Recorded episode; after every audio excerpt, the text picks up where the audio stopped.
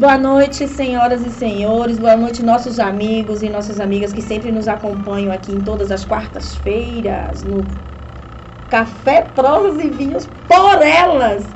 E hoje estreando com um convidado mais do que especial do sexo masculino. É a primeira vez que a gente traz no nosso podcast alguém do sexo masculino para poder estarmos falando sobre as identidades de gênero. Elas, eles, podemos falar aqui também todes. Então hoje o assunto vai render. Boa noite, Ellen Prince, Boa a noite. nossa parceira de bancada. Faz tempo. Pois é. Tivemos um furo aí, não foi? Um hiato aí, não Exato, foi? Exato, por algumas questões específicas. E hoje também a nossa colega Nath não pôde comparecer, não é? Devido a uma outra demanda. Temos aqui o nosso querido Eric, que faz parte da equipe do Política, que vai estar participando também desse debate, não é? Que é de interesse dele também e tudo Sim. mais. E como você pontuou, hoje estreando não somente o primeiro convidado homem, mas também um parceiro masculino Exato. também aqui na bancada. Espero que todos vocês gostem do programa. Bem-vindo, doutor Eric. Sinta-se em casa, mas não tanto assim. e é isso, gente. Vamos começar. Essa né? é uma figura, né? Nosso Eric Tadeu, ele é também, também é, responsável aqui junto com o nosso Gabriel Guedes, de fazer o nosso editorial né, dos blogs, dar uma assistência aqui jornalística de tudo que acontece no mundo, em Itabuna, porque Itabuna é quase um mundo, né? É que cabe aqui dentro. É precisa ser estudada. Às vezes se inicia em Itabuna. Olha, tá vendo? Ele foi até mais forte. Eric Melo, ele que é advogado, nosso colega, é presidente da Comissão da Diversidade Sexual da OAB Subseção Itabuna, ativista, militante político, então tem muita história para contar. Hoje a temática a gente vai tentar passear aí por vários pontos da da militância política, de como, como ele vê a cidade, os movimentos aí LGBT, QIA, QIPN+, LGBT, QIAPN+, olha aí, tá vendo, eu comi uma letra, mas eu ia consertar. Porque quando a gente faz o exercício mental, a gente percebe que uma letra ficou para trás e a gente não pode deixar ninguém para trás. Boa noite, Eric Mello. Boa noite. Me sinto honrado aqui, ó. Nós dois sendo um dos primeiros homens aqui a participar tá do Café com Elas. Vou me sentir em casa, viu? Estamos Desculpa aí, colega. Também temos que registrar a presença aqui do nosso amigo Washington. Dá o alô aí, Washington, para todo mundo ouvir sua voz. Beijo, meu amor. Prazer estar aqui pertinho de você. E sou suspeito para falar de Lari, né? Já participamos de vários debates aí, construções Isso com adolescentes mesmo. e que foi um impacto surreal. Você é uma figura, você é uma figura importante para nossa cidade. Você sabe que você tem história também, muito a contribuir. Obrigado, Seja bem-vindo aos nossos estúdios e espero que também possa usufruir do nosso produto aqui, né? Que faz muito sucesso, viu? Vamos começar a esquentar a nossa bancada? O café já está servido, né? Pois é, já. Eu ainda não estou servida, não. Meu Deus, é. você vai iniciar no nosso cafezinho, Ellen? Vou, depois oh. reclamando. Ah, tô pensando, por quê? Não, não pode. A insônia já faz parte de nossas vidas, já é nossa amiga, convidada de todas as noites. O não é nome, é fácil. Né? O nome de insônia se chama boleto. Eita. e falando em boleto, Eric, Sim. bora começar leve o nosso programa, Vamos. né? A gente sabe que você também advoga nessa área consumerista, você, quem te acompanha pelas redes sociais e quem te acompanha na militância advocatícia, a gente sabe o quanto que você tem trazido alguns debates a respeito do direito bancário, do direito que viola, de algumas condutas que violam o direito do consumidor. Você gostaria de nos trazer alguma novidade nesses últimos tempos aí, porque muita coisa tem mudado, né? Claro. É, o direito bancário, na verdade, ele sofre atualizações, eu costumo dizer, diariamente. Tá? Há uma atualização recente, inclusive, é, hoje, inclusive, foi essa situação onde o FIES teve algumas isenções para as pessoas referente a card único ou com um atraso de pagamentos até 360 dias. Tá? O que as pessoas precisam ficar em alerta é, é os bancos provavelmente vão negativar as pessoas de forma interna, mesmo essas pessoas entrando um acordo que foi previsto e dado pelo governo federal. Tá? Eu ia te perguntar, esse anúncio foi dado na última semana é, com um tom de perdão de dívida. Exatamente. Mas nós que trabalhamos muito com banco, eu que já tive uma experiência com a Caixa Econômica é, e com outro banco também público, a gente sabe que há possibilidade dessas restrições internas. E quando a gente fala restrições internas, não são aquelas que são consultadas e que são é, é, enumeradas pelo Serasa, SPC. Não, porque se você for consultar seu, seu CPF, realmente não vai constar. Mas são restrições é, do relacionamento entre cliente e o banco e a instituição financeira. O que você acha disso? Você acha que ainda assim há uma violação? E como, enquanto eu, consumidora, vou conseguir provar? Porque isso não é documentado e não é passado para o cliente, essa restrição. Como eu vou conseguir provar que o meu nome está restrito? Então, primeiro que antigamente não era documentado, tá? Entretanto, com a lei, LGPD, a lei que permite, na verdade, com que todos os seus dados sejam acessados por, por você, né? Foi disponibilizado pela- através do Banco Central. Você entra no site do Banco Central, tem lá é, acesso SCR, tá bom? É a Serviço de Contas de Restrições. Isso existe lá. Você entra no Banco Central, você vai entrar com sua senha do gov.br, tá bom? E lá vai mostrar todas as restrições internas e todos os acordos que você já fez na sua vida inteira. Olha aí, o cara é fera, eu nem sabia disso, tá já vendo? tem. Essa é a negativação interna que os bancos, inclusive, vão fazer agora com todas as pessoas que entrarem na modalidade para perdão de dívidas no, do FIES. Quando você fizer o pagamento lá, porque tem débitos que vão ser diminuídos até 99%, outros até 77%, o banco vai pegar a parte que não pagou e colocar em forma de prejuízo no SCR. Isso cabe um processo de danos morais. Tá, você. Aí a última pergunta pra gente encerrar, porque é uma coisa mais, né, é, é específica, técnica, mas como é um assunto novo, é, você trouxe aí uma realidade no sentido de abatimento de dívida, não é? exatamente. Que é o que os bancos costumeiramente fazem essa restrição interna. Mas se eu, Larissa, vou lá no banco agora e eu, ao invés de fazer um abatimento de dívida, eu sugiro aí um, uma, um parcelamento da dívida inteira, eu ficaria com essa restrição interna? Com certeza. Tá? Você acha que ainda assim eu Ainda ficaria? assim ficaria. Por quê? É, o banco, ele tem o prazo, tem, existem dois tipos de negativação lá, do SCR. Tem o nome prejuízo e tem o valor global. O valor global é aquele valor que você consome mensalmente, tá?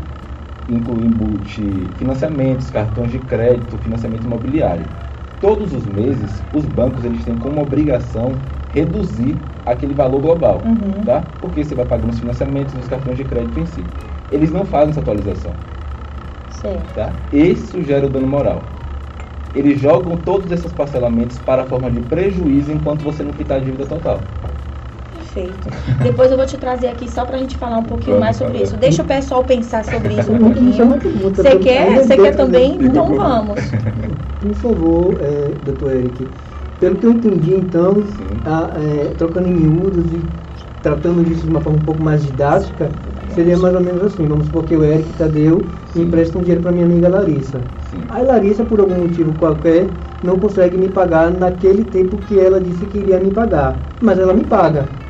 Tá? Ela me pagou, ela me prometeu me pagar ali do- dois meses, demorou quatro meses. Sim. Ela pagou e a partir daquele momento eu decido que eu não vou mais emprestar dinheiro para Larissa porque ela me atrasou. É exatamente isso que acontece com o banco? É exatamente isso aí, tá? O banco ele faz essa restrição interna, não permite com que você faça novos financiamentos, novos contratos ou receba cartão de crédito quando você faz a solicitação, tá? O que é completamente legal. E você pegando esses dados, eu digo novamente, entrando através do site do Banco Central, entrando no login de SCR, através da sua chave do gov.br, a mesma senha que entra no INSS também, tá? Uhum. Você pega esse relatório e vai estar lá constando prejuízo, processo de danos morais. Por quê? Para todos os efeitos, e muitas das vezes o banco ofertou tá? É, o abatimento da dívida, como é o caso que está acontecendo com o FIES, como é o caso que acontece com alguns cartões Uhum. de crédito também, alguns casos de financiamento. Mas é o banco que faz a mesma restrição interna. Para quê? Para impedir que outra instituição bancária eleve o seu, o seu, o seu nível de, de limite. Entendi. Muito bom. Alguma dúvida, Ellen? Não, eu ia perguntar sobre essa questão, se essa informação é de um banco específico, se ela fica Ou é um transmitida comportamento? para outras agências bancárias também. Hoje já é transmitido para todos. Todos os bancos eles têm acesso internamente de todas as suas dívidas em todos os bancos. Tá? Se você conseguir fazer o acesso lá do SR, você vai ver isso. Todos os bancos têm acesso.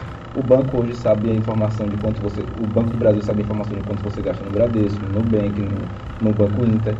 Tudo isso hoje está interligado. Hoje está interligado. É, é incrível como uma coisa puxa a outra. Aí Exatamente. vem aquela ideia. O famoso.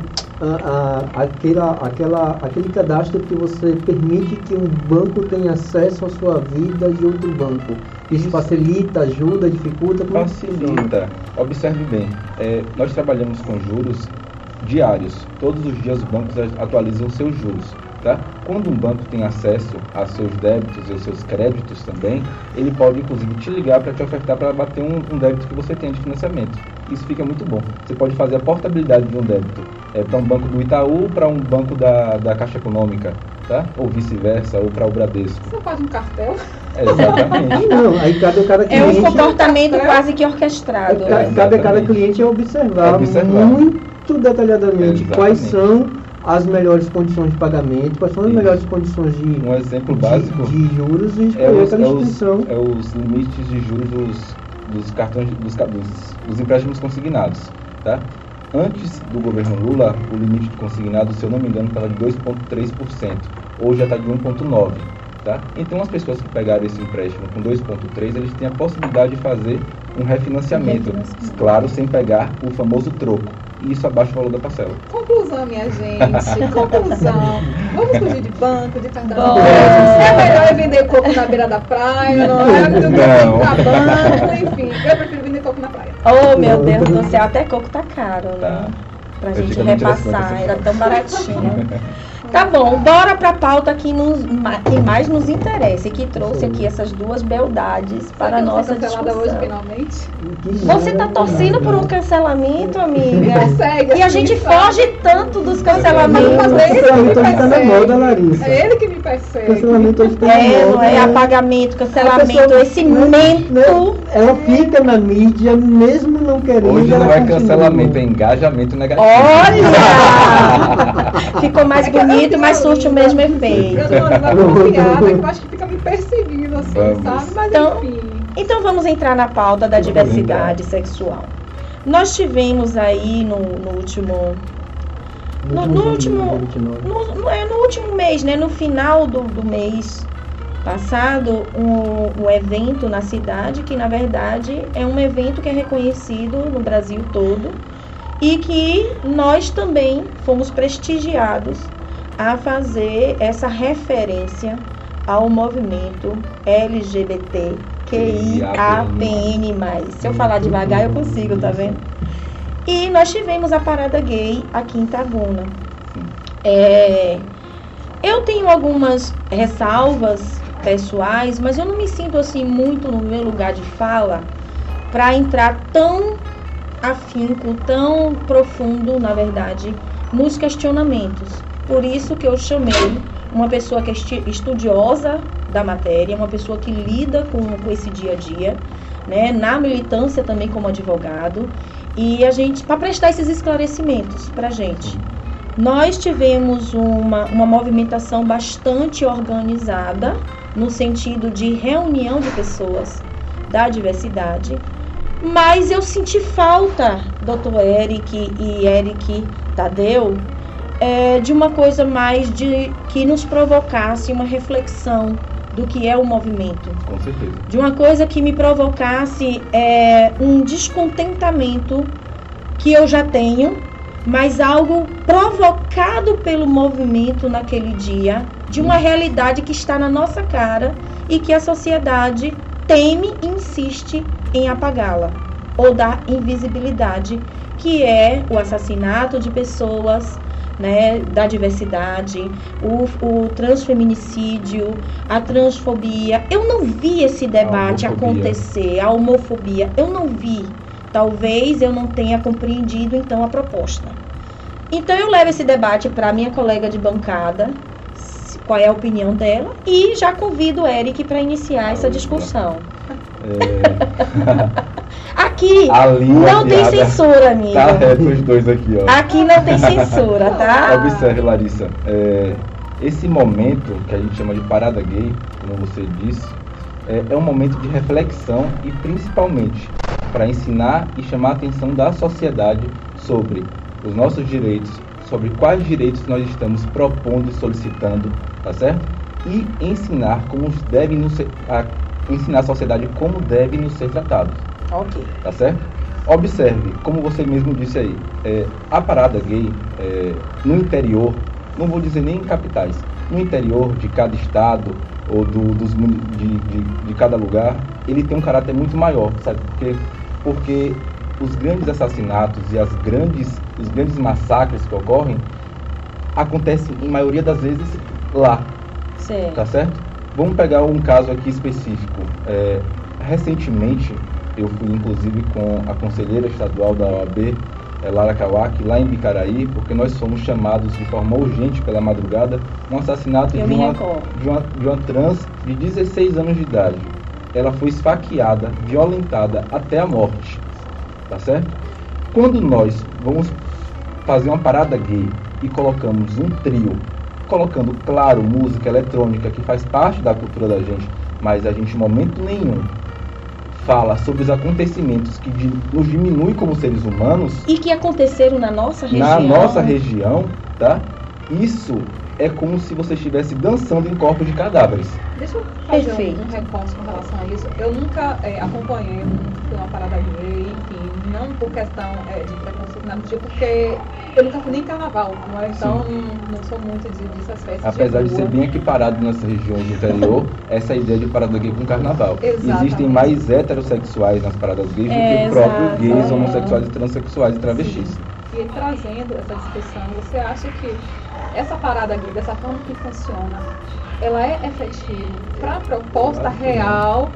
Porque eu acho que, do ponto de vista que eu estou falando aqui, até por- porque, com- como observadora mesmo, Uhum. da repercussão que um evento como esse causa, muitas vezes acaba dificultando ainda mais as pessoas construírem, não é, como tem que ser de fato, o respeito pela causa, não é? Sim. A questão da de você valorizar mesmo, não é? Que é um movimento sério. Então, quando você vê, pelo menos, não é? Como eu pontuei, eu nunca fui, mas como é colocado na, na mídia, em várias, pelas redes sociais que acompanha também, como se fosse uma questão de promiscuidade, não é? Digamos É assim. interpretado por É muitos. interpretado assim. ainda, talvez infelizmente, seria né? uma questão de, de reflexão Vamos- sobre a validade desse movimento para que é proposto de fato. Eu vou trazer, na verdade, a história da parada gay em 1969, tá certo? A parada gay começou a revolta de Stonewall, quando policiais entraram em bar gay e cometeram homicídios e brutalidades contra homossexuais e transexuais e travestis. Começou exatamente dessa forma. Foi uma parada, um ato de mobilização. Nós tivemos recentemente, como você falou aqui, na cidade de Itabuna, Larissa, um- uma parada gay, né, que teve como intuito a diversão. Recentemente, se eu não me engano, teve um projeto de lei que foi aprovado numa comissão chamada Comissão de de Família, família. onde aprovou a retirada de direitos de casamentos entre LGBTQIA+.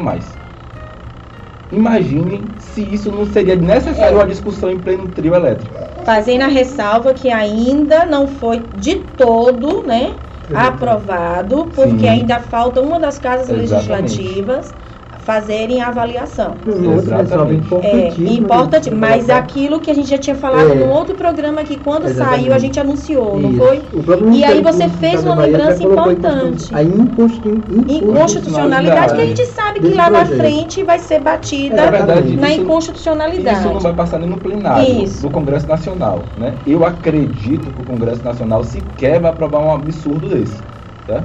Mas observe que isso sequer é comentado, foi- ou foi comentado na nossa parada gay daqui. Nós temos ainda em 2023 pessoas, inclusive gays, que ainda falam de opção sexual, que não sabem nem a diferença de identidade de gênero. E de orientação e de orientação sexual. Esse é o pior absurdo. Nós ele, é, Eric Tadeu me lembrou ali que nós temos 15 paradas gays que foram ocorrer aqui em Itabuna, não é isso? Exatamente. Foi a 15 Foi a quinta 15ª parada gay. Claro que de 30 anos que tem uma mobilização aqui, essa é a 15 quinta. Observe, de 15 mobilizações, 15 paradas gays, vamos dizer assim, 15 anos, vamos dizer, ininterruptos, que foi muito mais do que isso, não conseguiu ensinar o básico para a população. Como é que a gente vai ensinar, na verdade, para uma sociedade, tipo assim, eu tenho o direito de me casar, de ter um amor e de ter uma família. Se as próprias pessoas que estão no trio sequer sabem como é que coloca o letramento do LGBTQIAPN+. Dá, dá uma impressão meio é, é, é, tirando qualquer tipo de, de- de preconceito, não é esse o ponto, mas dá uma conotação de promiscuidade muito grande. E também o próprio carnaval em si hoje em dia, não é porque você vê pessoas é, em ato sexual no meio da rua, enfim, então não é questão por ser um, evento direcionado ao público é, é, LGBTQIA. QIA+. Pode, bora tirar uma dúvida aqui, ó. Pode Vamos ser pelas dito- letras. Pode ser dito LGBTs, LGBTQIA+, e LGBTQIAPN+. LGBT no plural Pode, funciona. Funciona. Tá fácil, até para poder não errar. Então, Isso. Ainda não é essa questão de, de por ser né, di- direcionada a esse público que traduz é, promiscuidade de fato, Sim. porque é a mesma coisa que acontece no carnaval, por exemplo, de casais héteros também. Exato. enfim. É isso que então eu não dizer. é, di- Não é sobre direcionado. Não é sobre Não é isso. sobre isso. Mas não seria talvez mais interessante repensar um modelo de se criar um, evento voltado para essa discussão? Com certeza. Olha, por que surgiu esse programa de hoje? Numa conversa bastante revolta, não foi, amigo? Eu cutuquei ele e ele na mesma hora estava com a mesma sensação de revolta que eu senti, porque da minha residência eu ouvi todo o movimento. Eu não estava no local porque eu estava com os meus filhos e eu estava sem a minha rede de apoio para poder sair de casa. E eu fiquei angustiada, porque quando a gente estuda e luta, e não é só um hastear, um hastear uma bandeira, é você acreditar naquilo que você fala, é você lutar por direitos, é você ver violações de direitos acontecendo e você que milita na área de direitos humanos, você consegue sentir essa dor que não é sua, mas você se sente na obrigação de se sentir solidária à dor do outro. E aí você vê um movimento que foi feito por eles, organizado por eles e para eles, elas, e você não vê a discussão importantíssima. Não vê. A alteração A- a legislativa que, que transforma a mulher trans nos mesmos direitos em relação à Lei Maria da Penha. Uma coisa que a gente já discutiu no outro programa, Exatamente. que há uma, uma ratificação hoje desse direito. Aí você vê uma tentativa de um retrocesso jurídico em relação ao casamento homoafetivo e ninguém fala nada sobre isso. Um país que É mais uma tentativa mata de invisibilidade novamente que a gente está enfrentando interna Interno. e parece que é interna dos próprios os representantes, próprios dos representantes movimentos. que não, se, não permitem a oxigenação, na verdade, do movimento para fazer com que pessoas novas surjam e ganhem voz. Assim como eles tiveram. Isso não significa que a gente está tirando, na verdade, a importância que eles tiveram.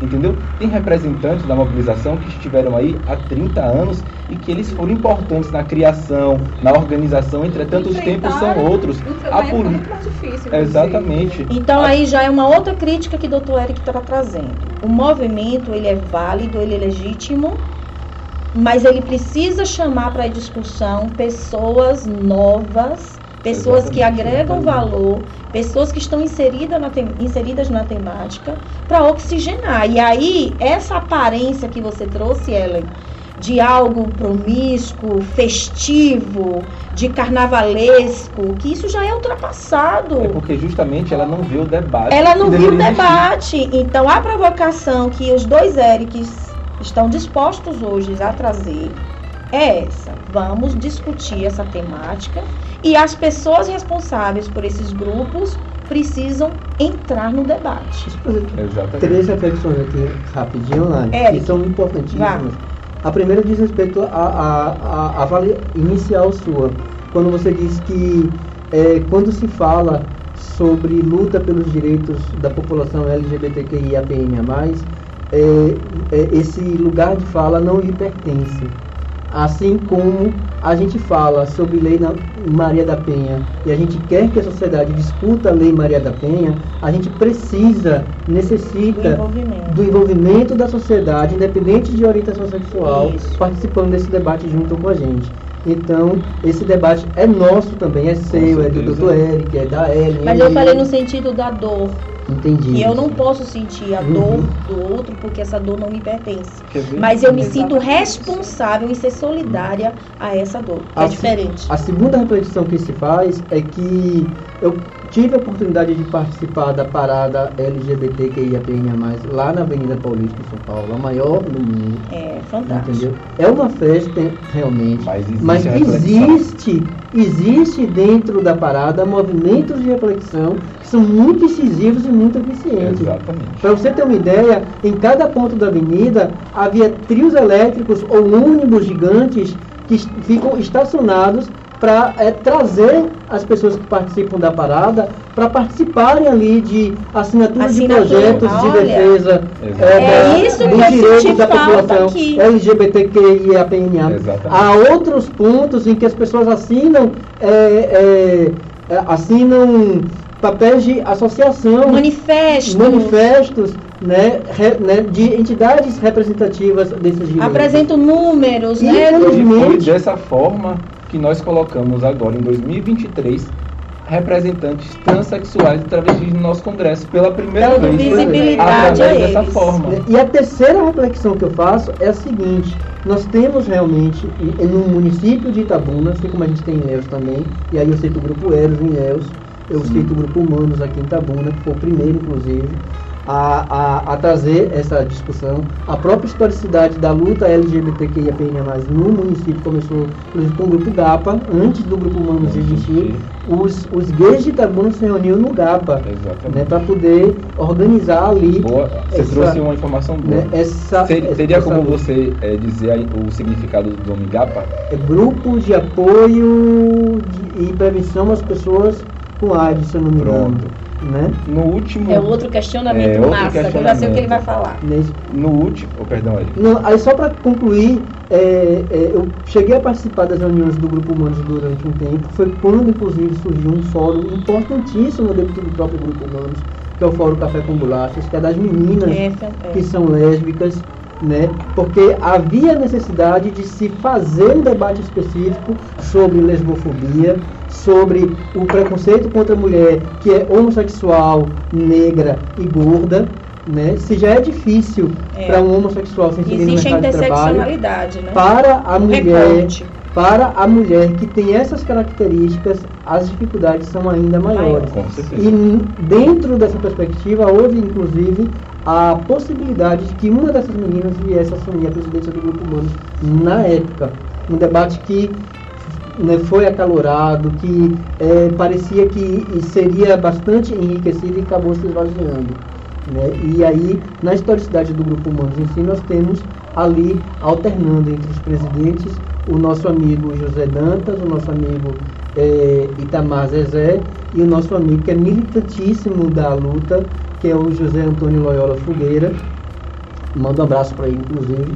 Eh, e a gente não vê outros personagens chegando nessa posição. É essa crítica que Eric faz. Exatamente. essa Mas também eu faço. não vejo eles abrindo esse leque de opção. Não. Pois é. Porque É uma crítica que eu faço. E eu, né, e eu acho importantíssimo É, pontuar que está na hora de a gente começar a fazer com que as meninas, principalmente, é, adentrem esses espaços de discussão, adentrem esses espaços de, de decisão e de poder para fazer com que o grupo Humanos tenha uma nova oxigenação na própria maneira como a parada LGBTQIA+, de Tabuna é organizada. Aí a gente fala sobre oxigenação. E depois você volta lá. Vou voltar. É, vai estar tá emendando. É. E a gente fala sobre a oxigenação né, do grupo. Observe bem, a forma do movimento na década de 70, na década de 80, de 90 e de 2000 até pular para 2003, até 2023 é completamente diferente. A política se reinventou e mudou completamente em oito anos. Imagine os movimentos Que também que precisam também acompanhar precisam essa acompanhar. evolução. Mas não estão acompanhados. Eric falou sobre aí como antigamente eram, eram reunidos as pessoas no GAPA, né? Grupo de apoio a pessoas portadores de AIDS, tá? Eu vi, Eu fiquei vi arrasada. um membro da comunidade em cima do trio pegando e falando usem camisinhas para não pegar AIDS. Como é Gente, pode? isso é de uma falta de conhecimento que não deveria ser da pessoa, tá? AIDS é um último estágio, o último estágio de uma doença, tá? E mesmo assim não significa e não pode colocar essa pecha como se todo homossexual tivesse AIDS Colocar HIV. novamente. novamente, porque, Porque já nós já existiu. passamos dessa fase que já foi Exatamente. tirada lá atrás essa pecha de que a AIDS só era transmitida por pessoas é, homossexuais. E observe que o- a Isso taxa de transmissão e de contaminação não é maior entre gays hoje em dia, homossexuais. Não é. É maior entre heterossexuais. É, Héteros e casados e casadas. Exatamente.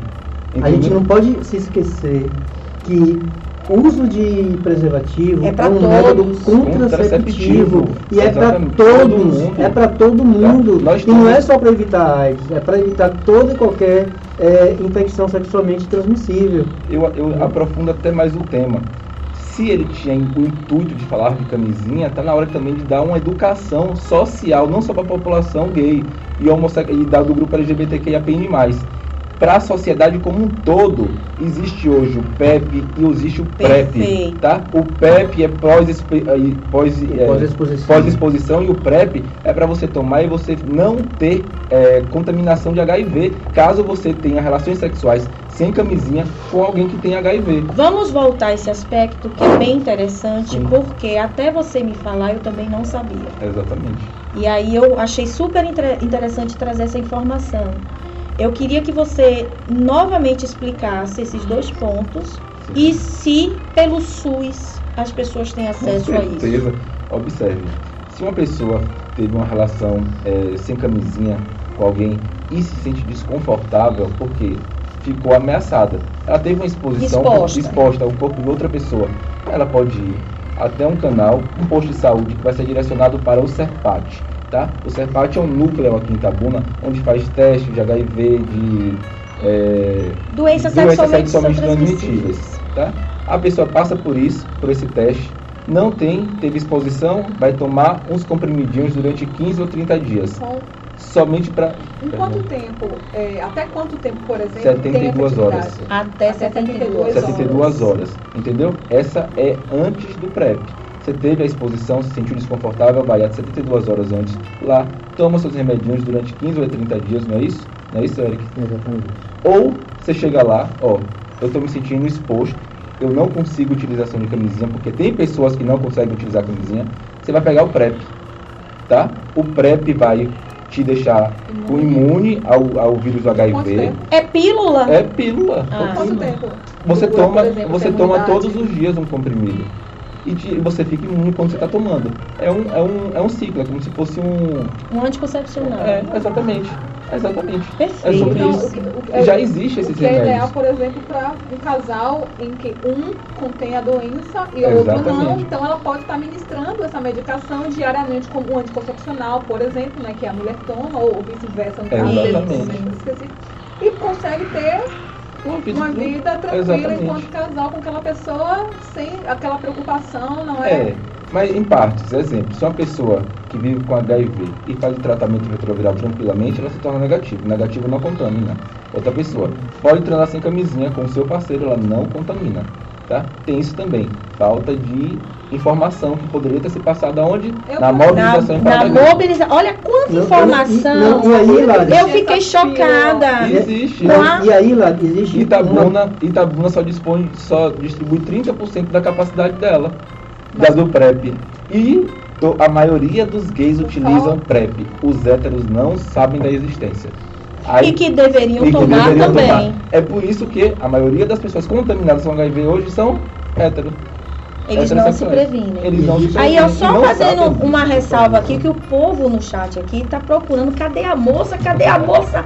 A moça é a nossa querida Nath Almeida. Ela teve uma pequena indisposição hoje, mas semana que vem ela tá aqui, viu? No ponto dela, na, no- na cadeirinha dela, que hoje está ocupada por nosso editor Eric Tadeu. O Café Prosas e E Vinhos continua sendo por ela. Continua dominado- também com a participação de Nath, Foi dominado hoje por Eric. Eric. deficiência Tá? que É, você pontuou com relação à palavra específica, não é Sim. que teve essa, essa deficiência no sentido de ter uma proposição mais educativa mesmo. A ideia enfim. sempre, sempre foi essa. A ideia sempre foi essa essa. possibilidade você já observou em outros locais também que Não. você tenha ido? Ou foi algo que te chocou a Cho- primeira aqui- vez aqui em Itabuna? Quando existe um erro de um letramento básico, eu passei um áudio para Larissa no mesmo momento horrorizado. LGBTQI mais PM. Eu entendo que de fato existem policiais militares que são gays, homossexuais, transexuais, assim como médicos, advogados como eu, tá? jornalistas como o Eric aqui, mas não entram não na, na litragem da, da nossa comunidade, Sim. tá certo? O nome, a os litragem policiais é- militares não estão lá. Não estão lá. Agora que eu entendi o que, que ele tá falando. É o PM. É o porque foi PM. mesmo. É o PM. Eu ouvi de lá de cima, até a, a, a sigla estava sendo falada de forma Forma errada. errada. Entendeu? Por pessoas. LGBTQI, é, não falava nem LGBTQI, LGBT, BTPM. BTPM mais PM. Ainda teve esse mais Teve PM? mais Eu PM. lembro do PM. Graças a Deus o. Verdinho gravou e tá gravado no Verdinho. Ainda é essa vergonha.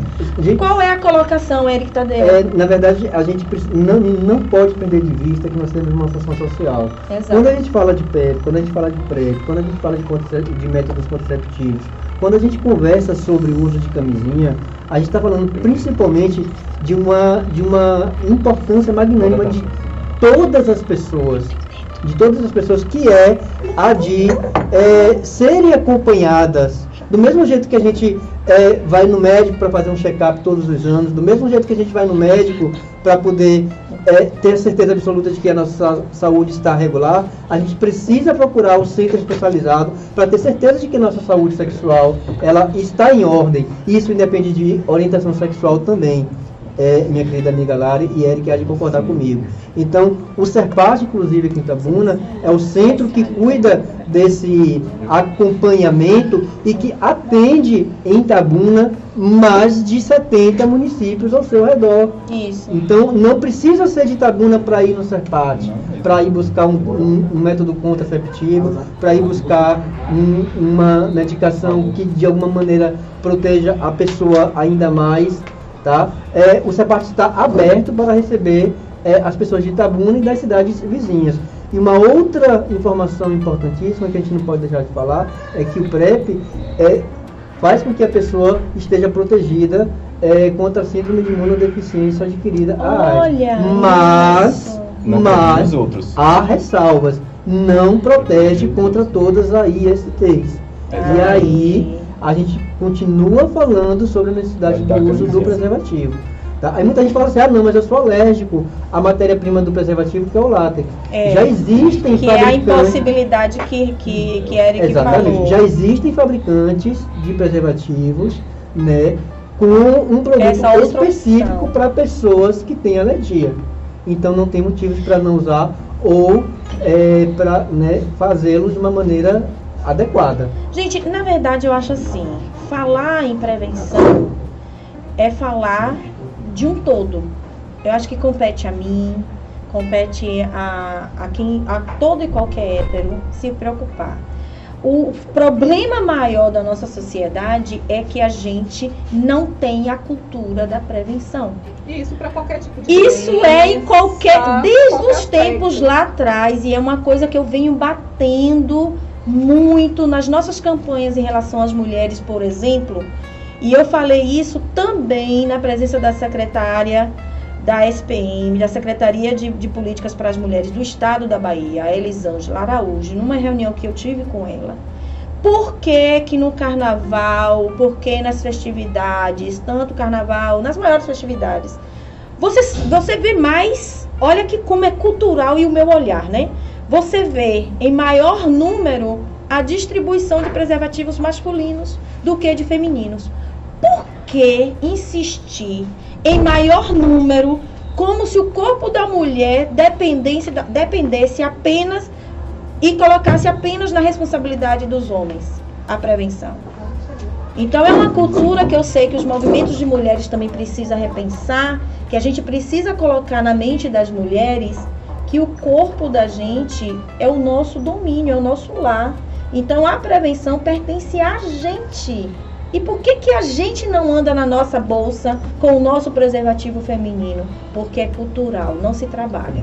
Então a informação que não é passada de forma é que, de, de que não é passada de forma adequada, ela acaba sendo mito ou acaba, acaba tendo um desserviço pela desinformação. E aí foi o que o doutor Eric colocou aqui. Uma pessoa do movimento falar usem camisinhas para não pegar AIDS no dia, nos dias de hoje é trazer um preconceito que isso nem, nem no, no, no Ministério da Saúde está, está mais sendo discutido. Exatamente. Deixa eu trazer uma outra abordagem agora. Uh, a questão da, do enfrentamento, enfim, a homofobia. Claro, no Brasil a gente já avançou muito, não é? Quando a gente passa, a gente avalia a questão histórica mesmo, a cronologia e os fatos, mas ainda tem muito o que avançar. Como é que vocês dois, principalmente, a Lara também pode estar pontuando, como é que vocês enxergam? O que, é que ainda pode ser feito, na verdade, não é? Para que a gente possa chegar num nível mesmo de, de avanço cultural em que as pessoas possam olhar as relações homoafetivas, as diversidades de gênero, certo? Tem que ser algo que se necessite de estar debatendo o tempo é. todo. Entende? Porque é a gente, quanto mais quando a gente vive uma situação, uma temática que tem que ser debatida o tempo todo, vem que ainda está muito longe de chegar a uma conclusão. Sabe como? É, fazendo com que nós da comunidade ocupemos todos os espaços de poder, inclusive. Tá? Nós precisamos de representatividade em todas as escalas, inclusive políticas. Como eu falei agora, é, em 2023 nós temos três representantes transexuais e travestis no Congresso Nacional.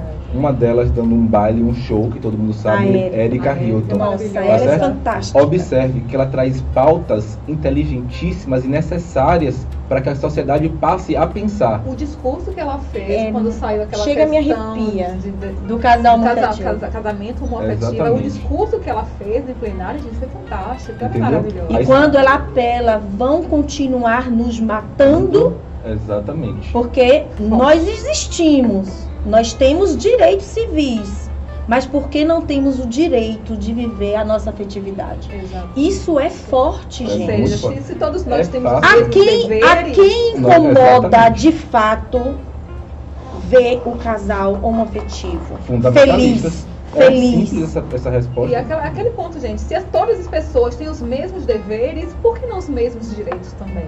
Exatamente. É? Olha. Ela trouxe, ela está trazendo debates importantes que inclusive devem ser colocados, que eu chamo de forma é, unida em todas as comunidades, em todas as paradas do Brasil, tá?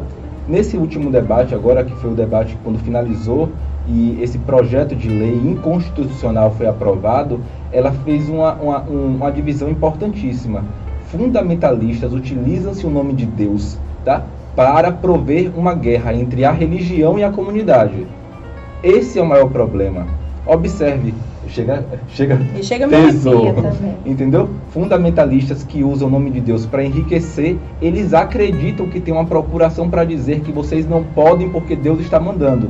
Ninguém aqui está dizendo que a gente tá, é contra Deus ou que Cristo não gosta. A maioria de nós somos proibidos, inclusive, de entrar em igrejas Tá? E observe que a gente não está falando em, em, obrigar, em casamento. Igreja, eu não estou é pedindo para o pastor é chegar lá na, na, E não frente. se trata disso. Mesmo assim, vocês teriam direito. Não, mas, ah, não, calma. Cultura. Calma. Cultura. É cultura. É cultura. Eu não posso, como participante da comunidade, esperar que um pastor tem essa obrigação. E, tipo, esse não é o debate. Quando a gente tenta fazer o nosso. nosso quando nós somos defender né, a, a capacidade de nossos relacionamentos é, serem feitos através de cartórios, através do judiciário, do, do, casamento homoafetivo, nós não estamos dizendo que a igreja é obrigada a fazer casamento, porque, porque nem nós precisamos é disso. Laico. Se a igreja não pode interferir nas questões do Estado, Exatamente. tem que ter o controver, a, a recíproca é, nesse sentido, não é? Porque meu olhar é sempre para o lado do direito, gente. Todos os argumentos fundamentalistas Mas, exemplo, e que são regidos somente no, no tocante a, aos preceitos bíblicos que eles levantam,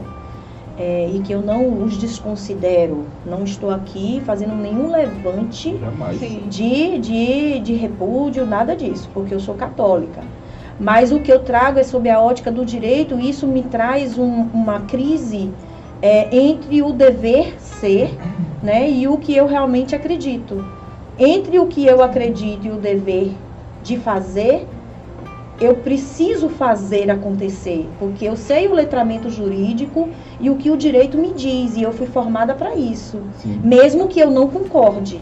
Mas assim, quando traz esse questionamento, aí eu, aí eu vejo alguns, alguns rebates. Ah, mas um casal homoafetivo, ele não, ele não podem reproduzir, né? Eles não podem procriar. Mas eu posso Aí eu- aí- as crianças não, com heterossexuais aí- abandonadas Não, nos aí eu vou e falo, tudo bem, não pode realmente, porque biologicamente isso é impossível. Mas biologicamente também é impossível uma pessoa hétero que é estéril também não poder procriar. E aí, esse casal, esse casal é proibido de casar? Ou até um casal que não Olha, tem filhos, por exemplo. Não, aí é um querer. Eu tô falando nas mesmas condições biológicas. Eu quero ampliar esse debate. Você tá entendendo o que eu falei? Tô, Aí a pessoa ficou sem argumento para me rebater. tô. Porque eu não ataquei religião, eu apenas fui no argumento Jamais dela do biológico. As pessoas estéreis, elas não são é, é, proibidas de se casar, porque são héteros. Esse é argumento, Não. é o argumento mais fraco e mais sem noção. Mas eu trata da- da respeito, eu Foi até- respeito, agora eu só não concordo. Aquele pastor do PL, que eu até pontuei naquele outro podcast que a gente fez, o pastor do PL, acho que é de Pernambuco, Maranhão, se não me lembro. Ele que colocou esse, esse argumento né, na fala dele, na votação dele, que é justamente o propósito de um casamento é o de procriar. E que no casal homoafetivo isso não seria possível. Quer dizer, É o olha, argumento que eu acabei de, de- de debater aqui agora. esse Usa, debate. usa, usa o nome de Deus para conseguir eleger pai, mãe, família, irmão, cunhado, mas eles não permitem usar o nome de Deus para falar sobre amor e paz. Ob- Olha Érica, colocou, colocou bem pontuado sobre essa, esse projeto de lei nessa comissão que se chamada da família, né? Que todo debate, os fundamentalistas, gente, é importante a gente falar, quando eu falo de fundamentalistas, são pessoas que têm um projeto de poder que usa a religião para obter A gente não êxito. está falando de evangélico, Exatamente. a gente não está falando de católico. Exatamente, não tem nada a ver É. fundamentalistas com religiosidade. Isso. Religiosidade são pessoas que seguem a Deus, seguem a Cristo e que tem como ponto principal a religião e o caráter religioso. Fundamentalistas são Perfeito, é. pessoas que têm a ideia de poder e de conquista e de ganância e usam o nome de Deus para isso. E é ressalvado Exatamente. devidos respeitos a todas as religiões. Isso. Isso é Exatamente. cultural. A gente não A gente quer não que a gente não quer que um pastor evangélico promova de forma obrigatória um casamento, um padre promova Não, um casamento. porque- A gente não quer que um que um que um, um, um, um candomblé promova um casamento. Não. Nós Até queremos entrar num civil, cartório de na forma parte legal, na parte legal isso. e casar. Até porque eu, por exemplo, meu pra, só para só pra não te cortar aqui, já cortando, mas a fala dele merece um brinde. A gente tem que fazer referência ao patrocinador de hoje, foi o escritório de advocacia Melo. e não foi um qualquer, um qualquer não, foi um Xandão. É hoje. Por favor. Precisamos de um brinde depois de uma Uhum. fala dessa, que merece um recorte. patrocínio, a gente não pode esquecer de deixar de falar da UNEX, Universidade de Excelência, né, da, do fabricante distribuidora de bebidas, é, como é o nome? Coroa, gente, Coroa, Coroa. a melhor água que tem, traz água. Campinho, Bastante que traz o nosso energético Bad Wolf, Leal Classic, Hotel, Vixe, eu garantir. e não bebi. Leal Classic, Hotel e Leal Supermercado está com a gente também. Pronto. Muitíssimo obrigado pela parceria, pessoal. É a gente tem que garantir o nosso jabá. Deixa eu falar uma coisa. Agora importante. fale que você está querendo. É, é, partici- é, é Isso. Pegar partindo aquele gancho. É. do, do- da fala inicial de Ellen sobre como a gente pode ampliar essa questão da visibilidade dos direitos das pessoas LGBTQIA+, é? do avanço. A gente falou muito, vocês são atores das ciências jurídicas, mas a gente não pode deixar de lado que isso é uma questão de educação também. Muito. E eu falo isso com, com, com, com, com, com bastante veemência, porque os jovens, principalmente, estão superficializando tanto o sexo quanto a sexualidade. Tá? Hoje a gente vê discursos entre as pessoas mais jovens, né, de 15, 16 anos, que elas não se importam se elas é, é, pegarem AIDS, porque os tratamentos que hoje existem para cuidar das pessoas que são portadoras do vírus HIV são muito mais eficientes do que aqueles que existiam nos anos 80. Né? Então, isso e é não é só AIDS, Isso né, é gente? Vamos Então, falar das outras doenças Não. também, para não Vai criar aquele estigma de toda vez que a gente estiver debatendo sobre esse assunto, a AIDS sempre está tá vindo. vindo, é. Sempre está vindo. Deixa eu fazer um, um A gente recorte tem que com relação também- a essa fala, porque assim, existe, ah, não só no Brasil, enfim, a questão de- restrição mesmo, de levar esses assuntos para serem discutidos escolas. nas escolas. E aí acaba tendo como É um assunto consequência sensível da política. Não é? Exato. Então, como é que você avalia, né? Porque tem que ter, claro, entrar num assunto desse em escolas, enfim, tem que ser uma linguagem apropriada, porém mostrando como é a realidade de fato e até para poder mostrar para essas crianças, nesses jovens que estão aí se formando, que são a nossa futura geração, que tem que ter um outro caminho, que precisa existir o respeito, que precisa ter a compreensão mesmo, se entender a questão da diversidade de gênero e das relações também, não é? A nível é, homoafetivos, de que uma forma que seja também normalizado, porque é normal também. Não, é? não são ninguém é, que tem uma relação com uma pessoa do mesmo sexo, enfim, é menos normal do que uma pessoa hétero. De se construir as bases para que essas pessoas que é, são a nossa geração né, futura, que vão ser as pessoas que vão estar na linha de frente, de comando lá na frente, que a gente alcance eh, esse avanço que eu estou né, perguntando para vocês, o que é possível ser feito. Então, acho que passando por uma educação na escola, de formação desses jovens de hoje, para que lá na frente eles estejam lá em papéis de liderança e com a concepção diferente. E aí eu quero fazer um outro link também sobre a importância, ah, a conexão, a relação entre diversidade e a inclusão, inclusive também em ambientes corporativos, enfim. Como é que a gente constrói esses pilares dentro das escolas também? complementando, Ellen, Políticas É públicas. isso. o E nome é complementando, esse. Ellen, só lembrando que é justamente na adolescência, dos 12, 13, 14, 15 anos, em que o ser humano começa a, se, se compreender como ser humano. Eu ia tocar e, nesse E assunto. começa a entender A né, sua sexualidade. questões de orientação sexual e a própria sexualidade. O nível de, de E aí, suicídios que o tem que, por o que mais acontece, principalmente, o que mais acontece principalmente nos ambientes escolares, aí vem a questão do bullying. Ah, aquele menino é fresquinho, ou aquela menina é machadão. Né? E aí isso Começam retrai os bastante. apelidos, né, que não Exatamente. são Isso engraçados. retrai o próprio debate Né? e isso faz com que os próprios professores não se sintam à vontade para conversar sobre o tema Isso, é dentro um, das ass- salas de isso aula. é um assunto, é, quando, principalmente quando a gente fala de criança, é um assunto sensível, porque ele é sensível em âmbito político, É. tá? Quando você não tem representação suficiente em âmbito político, você não consegue aprovar um projeto, tampouco criar uma ideia de necessidade de um projeto. Olha a dificuldade da A Érica. dificuldade é essa. A dificuldade de Érica tendo, na verdade, que tratar sobre todos os aspectos e dificuldades da bandeira LGBTQIAPN+, onde ela mesma informou, eu não tenho capacidade de sentir a dores de todas as pessoas que compõem a minha bandeira, mas eu estou aqui fazendo o meu possível para representá-las. E aí- Entendeu? E a Aí- voz dela ecoa no vazio, no silêncio, isso é ensurdecedor. Mas ela é uma, uma, uma personagem e um politi uma política Personagem, ela é um símbolo, Não, né? É, exatamente. Mas que você possa observar que ela traz à tona é, um, um debate que deve ser feito dentro da própria comunidade.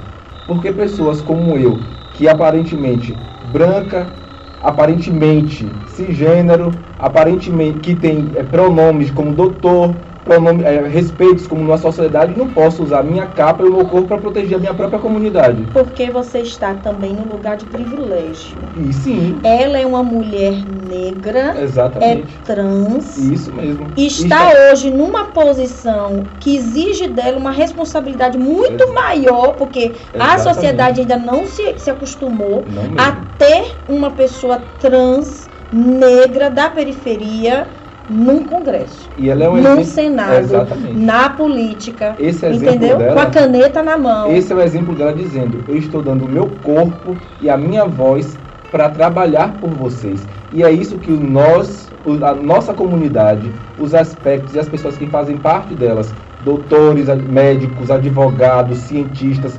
políticos, principalmente, tá? Precisam colocar a cara, a tapa, para evitar o que está acontecendo. A gente fala sobre liberdade porque aqui no Brasil é permitido, tá? O Brasil é um país onde mata mais transexuais e travestis no mundo, mais do que inclusive em países que têm pena de morte. E interessa a quem não, não mostrar esses números? Exatamente, a quem interessa, interessa. a quem? Como é que você avalia E- o ativismo político dentro dessa agenda eh, da questão da diversidade de gênero, desse relacionamento afetivo? Como é que você enxerga esse ativismo político? Você acha que ele funciona?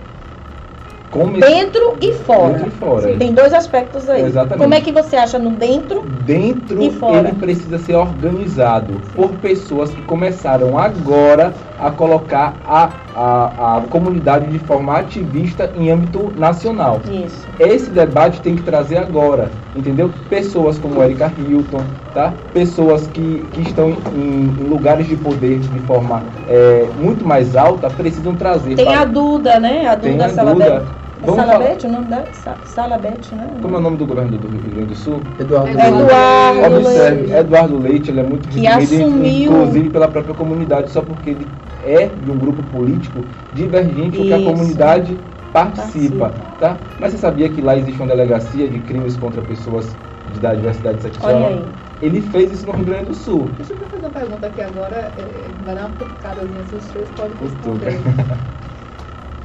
Como é que se enxerga a linha que limita opinião e preconceito, opinião e homofobia? Onde é que Liberdade tá de expressão e Não, homofobia. Pronto, tudo que você for atingir a vida do outro através de ódio, diminuição, através de mentira, isso não é liberdade de expressão, isso é ódio. Liberdade de expressão é você informar assim, ó. Isso é violação de Isso é direitos. violação de direitos. Liberdade de expressão é você, dentro do seu direito, não invadir o direito de outra pessoa. Tá? É Se isso uma mesmo. pessoa, por exemplo, que chega e fala, ah, eu não aceito é, homossexualidade. É homossexualidade, homossexualismo que já deixou de existir. Homossexual, Isso é porque não é a Exato, doença. Exato. Aí Mas existe homossexualidade está certo. Uma pessoa chegar e se posicionar, ah, eu não sou, eu sou contra a homossexualidade. Até que ponto ela pode ter uma opinião como essa e, por exemplo, não sofrer algum tipo de, de, de, de Represália represália legal. legal, no sentido. Onde é que termina esse direito dela ter essa opinião dela de não concordar com isso? Observe, se ela não afetar a vida do outro, diminuir a vida do outro, ela pode ter a opinião que ela quiser, tá? Uma, e geralmente essas pessoas que geral, falam sobre isso, eu não aceito, é quando tem um filho dentro de casa. Você, Sim. você pode observar. É Eu porque ia tem- mais longe. É porque Eu posso tem- complementar, tá? Eu posso Ou complementar. quando, Pode. quando tem algo que não, Não, quer ou assumir. Ou quando tem algo que não quer assumir, exatamente. Assim, você pode até não aceitar que a outra pessoa tem uma orientação sexual diferente da sua. O que você não pode de jeito nenhum é deixar de respeitar. Entendeu? É bem que naquela tônica, Ellen, de você entender que você não tem que ser contra ou a favor do casamento gay. Quem tem, quem tem que ser contra ou a favor é quem é, pedido, é quem é É. pedido em casamento. Quem tem que aceitar Essa ou não pessoa- aceitar é a parte que está sendo É que convidada. tem que avaliar se ela É. quer ou E não. para ficar nível de entendimento para as pessoas né, que podem em algum momento sofrer esse tipo de, de enfim, de opinião mascarada, por Não, exemplo, isso é de preconceito mesmo, isso é crime. Ela, por Eu gosto de dar nomes aos bois. situação, Né, de uma pessoa, por exemplo, que é contra a orientação dela. E aí, como é que ela pode enxergar se ela, se ela foi realmente violada no aspecto legal, que ela pode procurar, é, enfim, uma, questão jurídica para estar né, indo contra esse fato específico, porque algumas pessoas podem confundir no sentido de você, por exemplo, é, enquanto é, homossexual, você está lidando com uma pessoa que ela emitiu uma possível opinião, não é contra é, a sua orientação. Como é que essa, ela faz para poder identificar que ela foi violada, que ela tem direito legal de se posicionar, enfim, de envolver afetou um a intimidade, processo? afetou a intimidade da pessoa, entrou em ambiente pessoal da pessoa, diminuiu a pessoa como ser humano, ela já pode entrar com processo. A avaliação é simples, Evan, é o contexto. Exato. Então, Onde essa o conversa se geralmente, inseriu? o, come, o contexto começa, geralmente começa. Isso. Você tem que morrer, né? você não tem, você não Tudo é pode estar contexto. aqui, você é, é inferior como ser humano. Esse é o contexto, tá? As- É simples. É, Dandara, vocês conhecem o caso Dandara? Com certeza. Pronto, o caso Dandara foi um caso de, de uma travesti que foi assassinada, filmado, inclusive, o assassinato dela, tá? E disponibilidade em rede social. Olha os comentários. Vamos, vamos mais um pouquinho para trás, porque essa reportagem é bem, é bem conhecida, inclusive nas redes sociais. Quando fazem perguntas, é, você está sabendo que está tendo alto índice de, de assassinato contra homossexuais? O que é que você acha? Você já deve ter visto esse vídeo, né? Geralmente outra pessoa em São Paulo na década de 80 responde: esse povo tem que morrer mesmo. Tá? Hoje já é outra, Hoje já é outra formulação. formulação. Esse é o tipo de pessoa que a gente precisa evitar e principalmente ensinar à sociedade, tá? Eu não quero tomar o seu espaço, eu quero viver só no meu espaço. Tá bom? É Temos um outro caso, é? temos um outro caso também, além de Dandara, que é o caso de Kiala, tá? Kiala, ela tinha 26 anos de idade, teve o coração arrancado e a- o assassino dela confessou dizendo que tirou para arrancar os demônios. Fundamentalismo jurídico, religioso. E é Isso só causa isso. através de representantes que instigam contra a nossa classe, contra a nossa comunidade. E não é isso. Todo preconceito, a gente tem que fazer uma análise bem, bem é, ampla. Todo preconceito, seja ele para a, a homossexualidade, seja ele contra a mulher, seja ele. É todo preconceito, ele vem com resquícios de é, fundamentalismo e conservadorismo.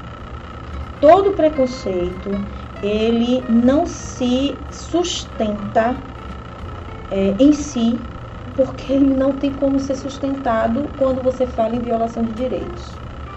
E a pessoa não reconhece isso porque é mais fácil para ela repelir aquilo que lhe traz medo ou desconhecimento. É a ignorância mesmo. É a ignorância.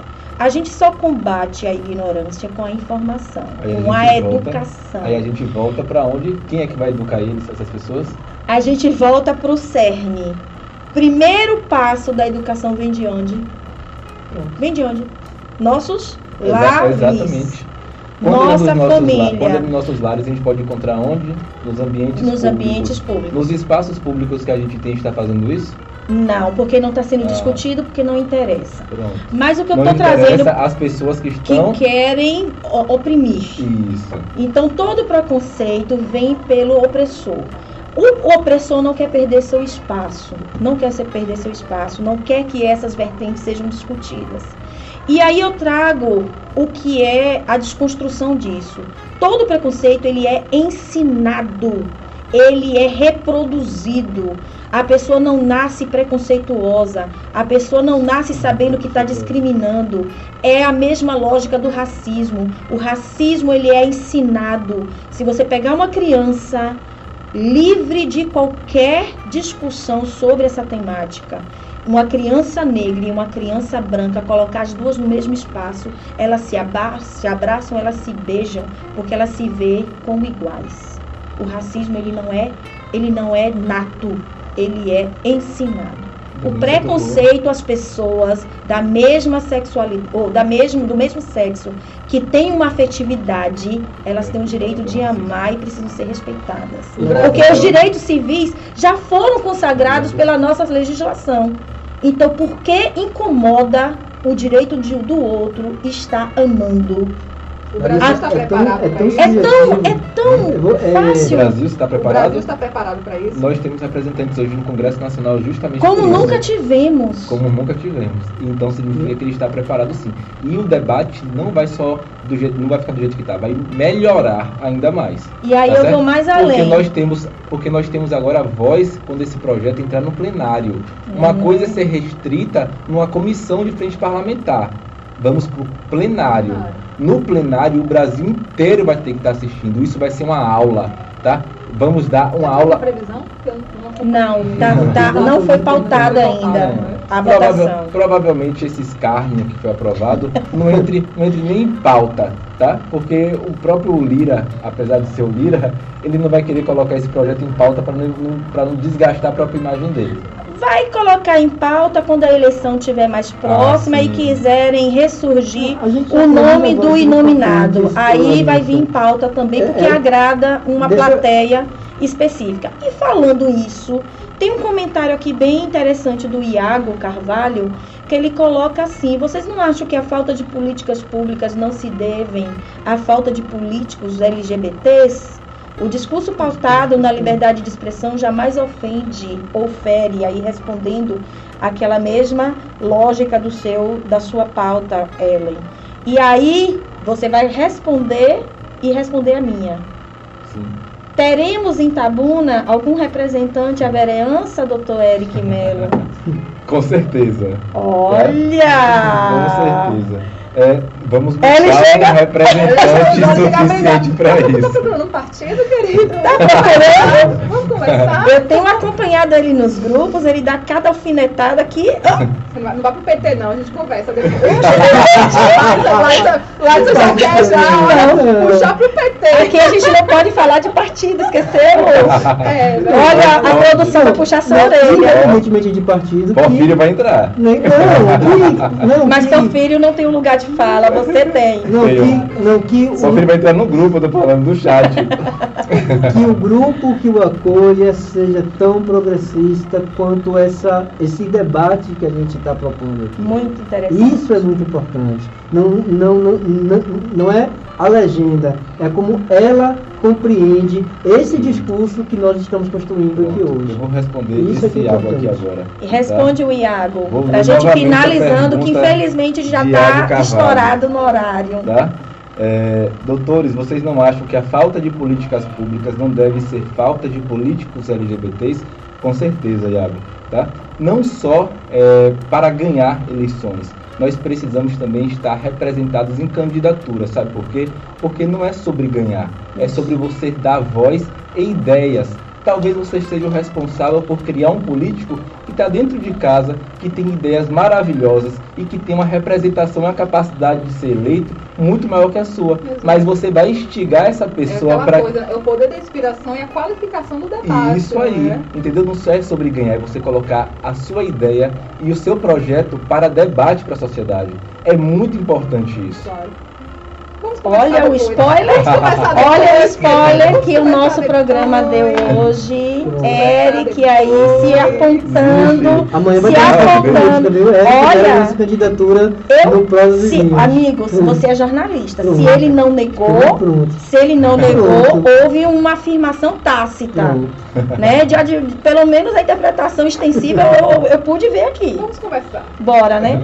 Botou até o óculos. Eric, nós chegamos ao finalmente do nosso programa e a gente lá. sempre faz uma brincadeirinha com os nossos convidados e as nossas convidadas. É, nós temos aqui umas plaquinhas e eu queria. A gente só mudou um pouquinho a dinâmica, não foi, Eric Tadeu? Exatamente. É, eu vou te mostrar as plaquinhas e você vai nos dizer nomes Ok, que te remete a essa imagem, certo. tá? Nos traga tudo, não esconda nada. Não esconda nada. Não tem medo de Será que eu um nome pra isso? Aqui tudo? você é advogado, a gente sabe que advogado não advoga em causa própria, não é o certo, Sim, mas não eu é sou o certo. advogada, eu tô aqui pra tudo, viu? Vamos lá. Essa carinha aqui, a carinha de zangado, descontente, raivoso. Quem? Nomes. Nomes. Eu colocaria essa carinha. É, é regional? Ai, eu adoraria que fosse. É mais polêmico. Socorro! Vixe! Eu tô bebendo, não pode não. Não pode não. Porque se você tiver processo para encarar depois, entendeu? Não. Não é vexatório pra ninguém, é a opinião é é dele. Aí sim, e é uma liberdade de É expressão. Ele não está ofendendo. É uma percepção Exatamente. dele. Tá? É, eu vou colocar, na verdade, essa, essa plaquinha aqui. Pode ser nome ou pode ser personagem? Nome. Nome. Eu vou, eu vou fazer que nem Clodovil agora. Olhe pra câmera da verdade e conte tudo e não esconda nada. Todo mundo quer fugir disso, já reparou? Pois É é. pesado, por isso é uma responsabilidade muito grande. Ó, Então cara, nem isso o aqui. nacional. Ah, Um nacional? eu tô Pronto. facilitando hoje. Tá. É, eu vou colocar essa, essa plaquinha aqui para claro, tá? É, o Inominável, eu não vou pronunciar o nome dele. Todo mundo sabe, tá certo? O inelegível, O inelegível. Foi inelegível. o o inelegível. Exatamente. Foi quem começou tudo isso, né, Eric? É, Essa revolução negativa. Ele começou tudo isso ou abriu o tapete? Ele abriu, não, ele levantou, Levantou o o tapete, tapete. e jogou a poeira pra fora. Entendeu? Seria o, o inelegível isso daqui. Tá? Ok. Então vamos pro lado contrário agora. E a, a carinha da felicidade, do contentamento, do que te traz alegria. Que me traz O alegria. nome. Eu vou colocar como representante, tá? É... cons- Tem, deixa eu ver quais são as outras. Não. Poxa, É surpresa. é surpresa. É surpresa. O que me traz alegria, me traz alegria, na verdade, é, em ver representantes no Congresso Nacional é, darem voz à nossa comunidade e trazer inspiração, foi o que eu falei aqui agora. Tá? É, não é sobre você ser candidato, você ser um político eleito, para você é, trazer, na verdade, uma, uma certa ideia. Quer que- ratificar algum nome que você já falou? Hã? a Érica se enquadraria. Claro, é, se enquadra, tá? É uma, é uma política inspiradora, tá? Eu colocaria essa carinha aqui para ela, porque ela inspira, na verdade, a nós, tá bom? Como eu falei mais cedo aqui, é, é a ideia de oferecer o corpo, a alma e a voz, tá? Para batalhar pelaquilo que você acredita. Eu daria essa aqui para ela. Ok. E aí vem Próximo nome, Nossa. coração um, partido. um, um, um coração partido, um desamor, uma decepção. Um des- Vamos pro local. Pro local é perigoso. Não posso comprar Vamos pro briga não. estadual. Pro estadual proibido de Nomei. Me dê nomes. nomes. Não digo bairro. Casa. É. Localização. Não, não faça isso não, senão o bairro todo vai se né? Ah, pode Atingido. passa, depois passa. É pesado. A pessoa vai brigar comigo ali. É, Olha, do fazer. Rio. Ele já Tá? sabe até de quem É. se trata. Quando- quando nós acreditamos, Coração partido. quando nós acreditamos, na verdade, Um é, amor. que amor, não, isso está muito longe. Rebelde ele. Esse é o Você problema, viu? sabia? Rebelde. Esse Ou, é o ou ele é rebelde ou ele é muito bem Tá? resolvido. Quando a gente acredita, na verdade, em representantes políticos, a gente busca, na verdade, sempre pessoas que talvez encaixem conosco. Isso eu vou fazer até uma crítica, Tá. até é, a, nossa, a, no- a nossa militância, tá, Larissa? É, nós precisamos oxigenar a política regional e estadual. Nós temos muito pouco nome de jovens atuando, tá? E você sabe muito bem disso. Nós precisamos oxigenar. Nós temos nomes bons, mas nós não estamos pensando na próxima geração, tá certo? Nós temos um- uma escala de um presidente que é maravilhoso. Nós amamos de 77 anos de idade para um, um para um, um prefeito, eu não sei qual é o nome do nosso prefeito aqui agora, como é o, tam- o- a idade dele? Pô, eu não sei a idade. 50, 50 Ah, anos de idade. ficar na casa dos 40, eu acho. algum. 40? Não, Não. 50 e alguma coisa. Eu sou mais velha que ele, Tá então? Oxe, Qual é o não. político da Quem Câmara mais mais eu, novo? tenho 18. Qual é o político da Câmara de Vereadores mais novo na nossa cidade? Mais jovem? Mais Israel jovem. Cardoso. É o Israel. É o Israel Cardoso. Tem um que Não é 40 anos de idade. não? Israel tem 30 e alguma Tem o coisa. Luiz da ele é mais Saúde. jovem do que eu. Tem um é da Sim, não, saúde. não- você tá fazendo Tá. um giro Tá aí. certo? Você quer me enganar? Não. Então bora, volta. Nós temos representantes políticos que nós buscamos, na verdade, nos aproximar porque acreditamos que jovens precisam ocupar espaço de poder. Ok. Tá certo? Eu daria isso aqui, eu, não- eu espero que isso não crie um atrito, tá certo? Já tá escondendo a cara ali, pro nosso vice-prefeito, tá bom? Ele simplesmente desonrou, eu acredito. Ele vai usar esse vídeo, inclusive, porque é, é normal da característica. é, mas desonrou a ideia de um projeto jovem.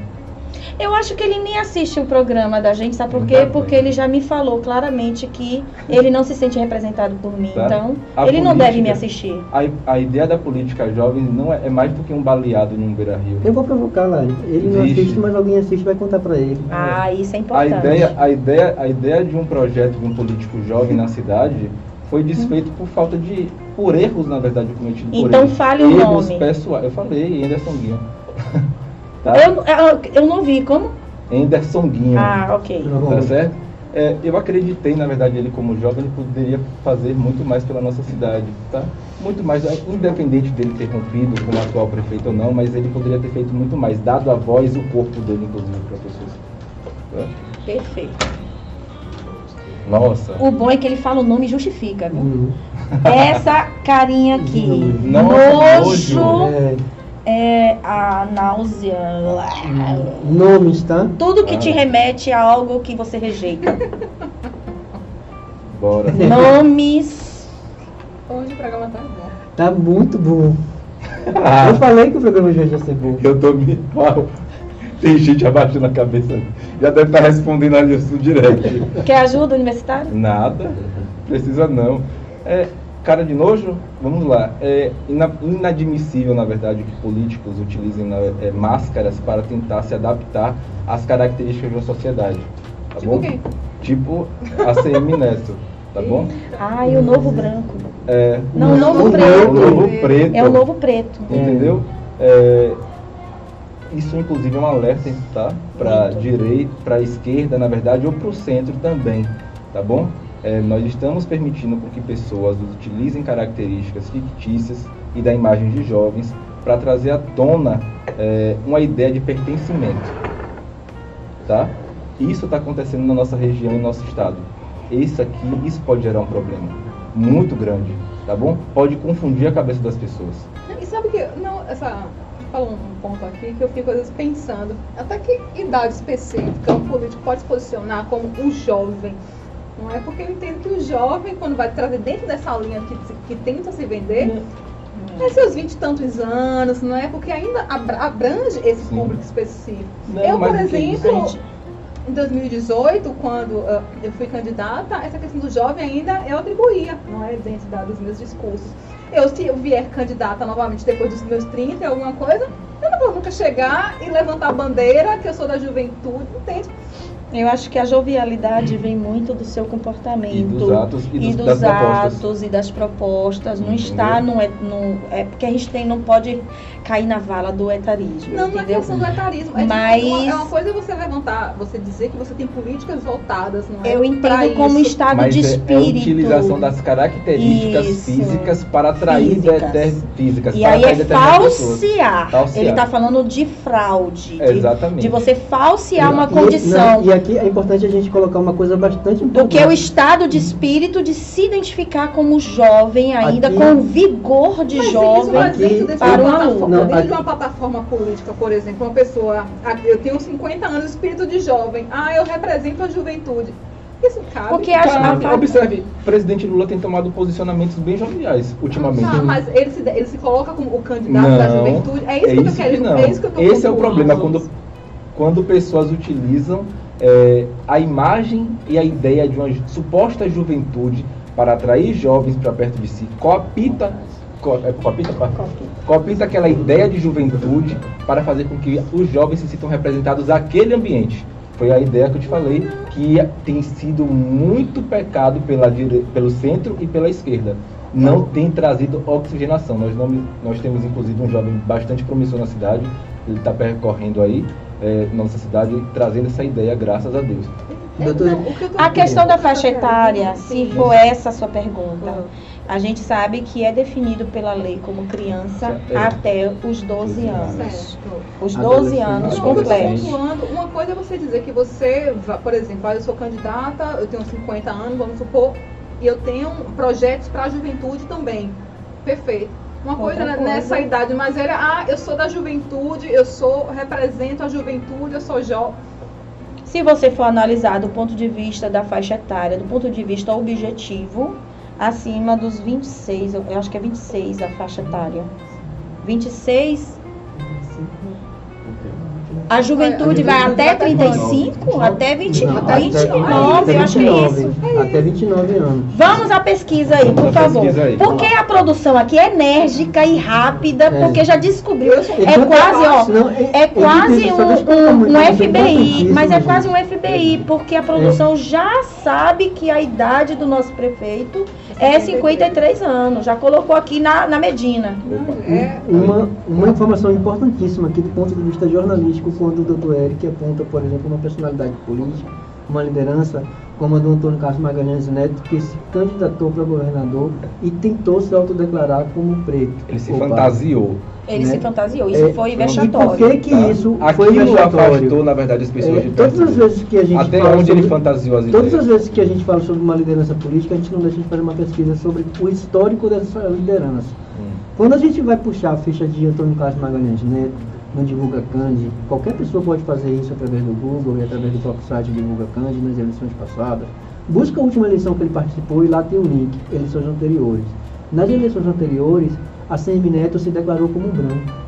Ele tentou depois se retratar dizendo que foi um erro, um equívoco da equipe da Pois campanha é. política. E na última eleição, no, na, na semana da eleição, na, na, naquele momento da entrevista mais importante para o projeto político que se pronunciava naquele momento, ele fez pronunciamento artificial e se apresentou nos estúdios Mas é Bahia. aí o ponto que Eric trouxe do falsear, da fraude. Exatamente. Houve a intenção ou não houve a intenção? Porque no primeiro momento ele disse que foi um equívoco da campanha política na declaração. Mas o momento que ele se bronzeou, aquilo ele foi obrigado a fazê-lo?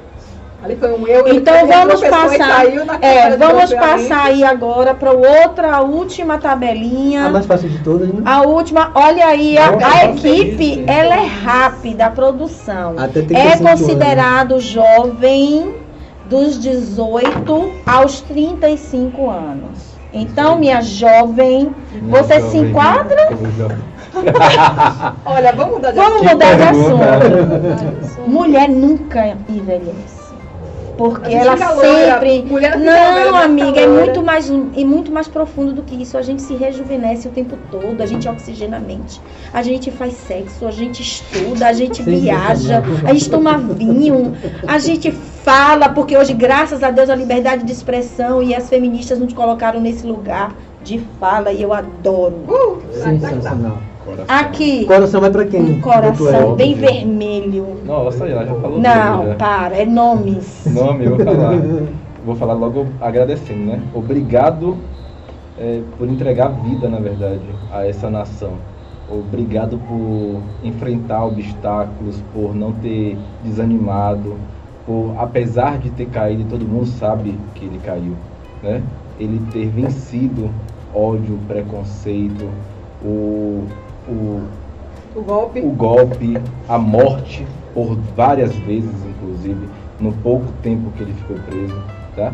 Por entender que talvez a missão dele aqui nessa terra, talvez a missão dessa, dele nessa, aqui nessa terra era fosse para ser é, uma espécie de ideia de um projeto do que nós devemos fazer como sociedade, tá? Como nação, como povo. E é óbvio que todo mundo sabe quem é, né? O pai tá um. O pai da ONU. Independentemente de ponto de vista ideológicos. Não falou o nome. Não, de- Não falou o nome. Não, é só Não. pra quando. Eu não vou, eu não vou falar nome. O Não, nosso ele nome- não falou o Não, nome, ele eu tem que falar o O nome. nome é Luiz Inácio Lula da Silva. é. né, que saiu de onde saiu e foi direto para os braços do povo. Entendeu? Foi a ideia que você falou sobre jovem, tá? É, às vezes é só sobre a forma com que pensa também, né? Não é a estrutura física ou a idade que a pessoa tem, é o comportamento que ela traz, é as ideias que ela coloca em, em jogo.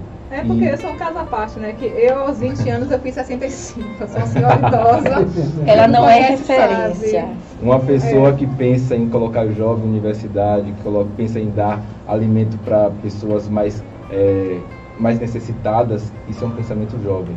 Uma pessoa que fala, é, que busca, na verdade, se atualizar a cada dia que passa, inclusive na sua linguagem, isso é um pensamento de uma pessoa jovem, tá certo?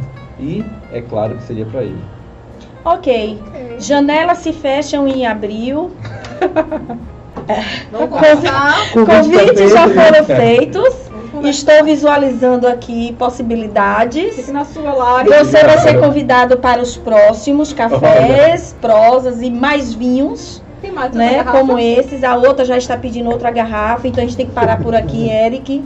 Eu gostaria de muito de agradecer esse, Essa esse troca, é? essa degustação do saber, do saber, né? Porque hoje foi, além de ser uma pessoa querida, de uma admiração que eu realmente tenho e alimento dentro de mim, com respeito ao colega que ele é e o que ele representa para a nossa classe, o simbolismo que é ter um Eric Melo dentro da OAB é grandioso.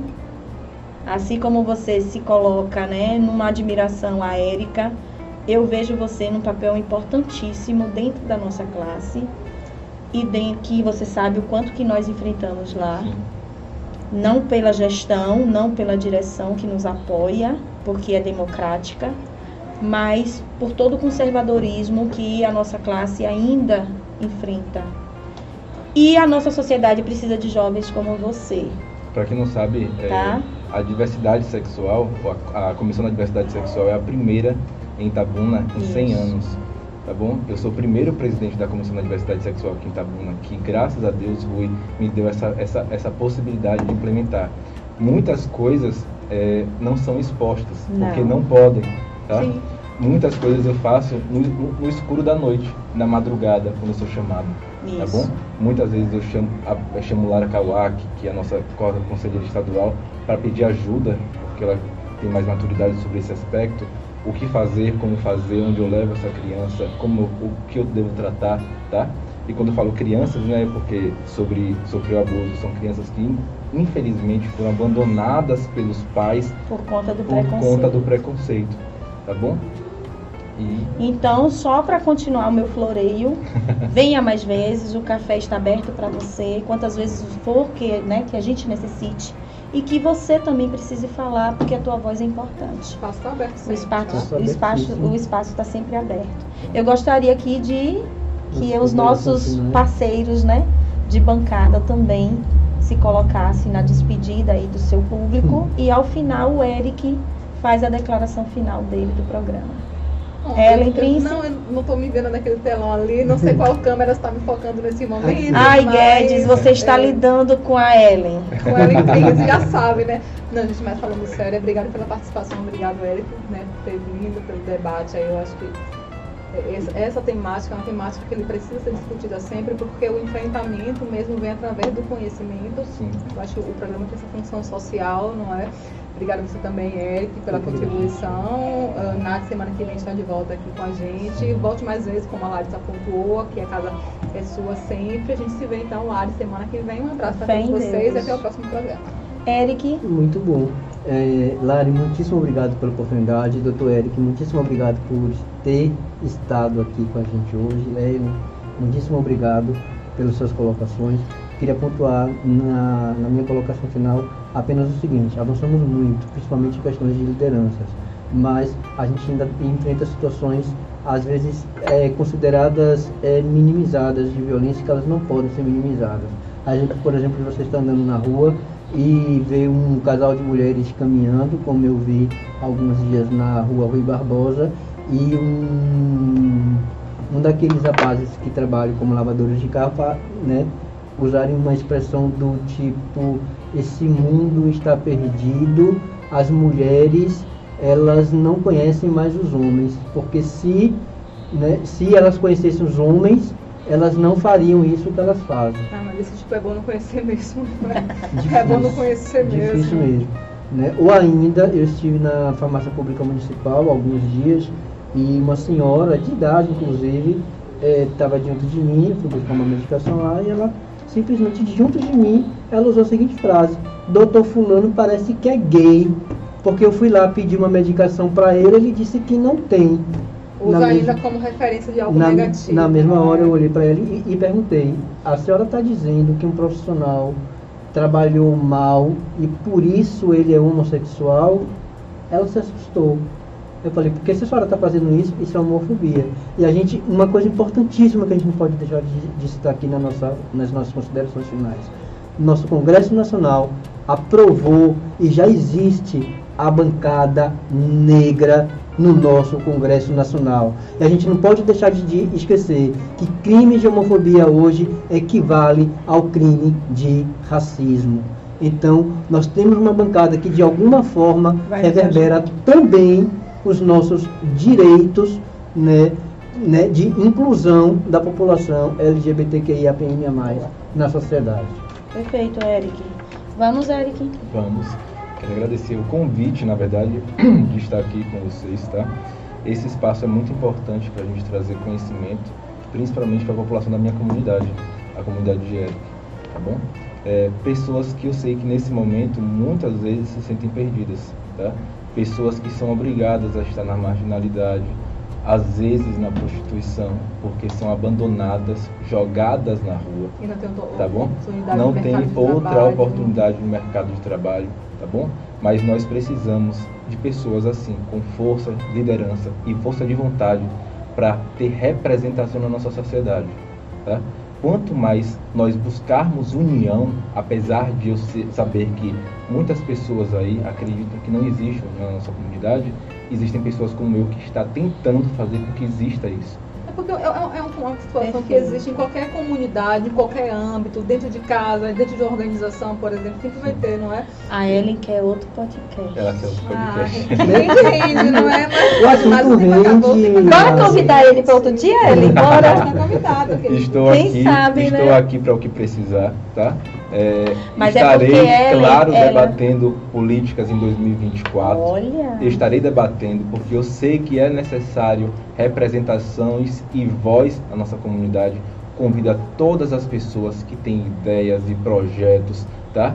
E existe uma, uma, uma ideia de sobrevivência nessa sociedade, nessa comunidade, para que nós colocamos, coloquemos isso na sociedade de forma mais limpa e mais clara para todos, principalmente trazendo debates em ambientes que nós temos capacidade, que é na nossa parada gay, que é ambientes na qual vocês estão em trabalho nesse momento, em funções e pessoas que têm cargos, funções eletivos e tudo mais. Vai tá? ter panelaço sim. E principalmente no lugar em que você atua, Hum, o encorajamento, né, para se lançar e se colocar à disposição E convido é pessoas importantíssimo no lugar em que você atua, que é que extremamente preconceituoso. e convido pessoas que têm essa pseudo facilidade, tá? É, social como eu tenho para também fazer isso. Pronto. Entregue sua vida à comunidade, à sociedade, porque nós estamos morrendo a cada dia que passa. Se você não fizer alguma coisa, tá, para nos auxiliar, talvez é, uma ideia de projeto que foi tentado passar agora no Congresso vire uma realidade. E nós estamos nos apegando a pseudas ideias de judiciário. Nós sabemos que judiciário pode ser alternado a cada oito anos, a cada se- 60, 72, anos 72 de, anos. 72 anos de idade, tá bom? Talvez esse, esse STF aí não perdure daqui a 10, 12, 15 anos, tá? E toda essa ideia de constitucionalidade possa mudar. Pronto. Eric deu seu recado, já, já nos deu o spoiler que será pré-candidato. Não, Ele é pré-candidato. é Eric Melo. É pré-candidato a vereador, está Ixi. convidadi- de convidadíssimo até abril se definir para o meu lado.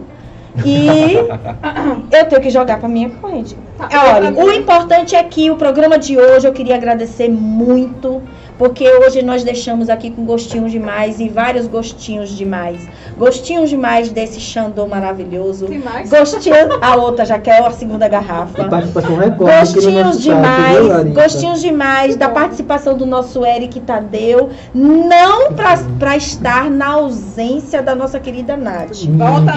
Registra-se aqui que as pessoas dessa bancada são insubstituíveis, tá? É por elas. Ok, né? mas a sua Eu- É participação por elas, foi- com elas e sempre Isso, Delas. delas, por elas, para elas, com elas, Pronto. dentro, fora, do lado, do meio, do alto, de baixo e de qualquer lugar. Estaremos ocupando todos os espaços. E obrigada a todas, a todos e a todos vocês. Obrigada, direção Guedes, com a paciência ímpar que eu adoro, que eu amo de paixão.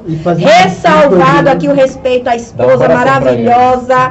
E aqui eu faço aqui, ó, em nome de uma família que está se inaugurando.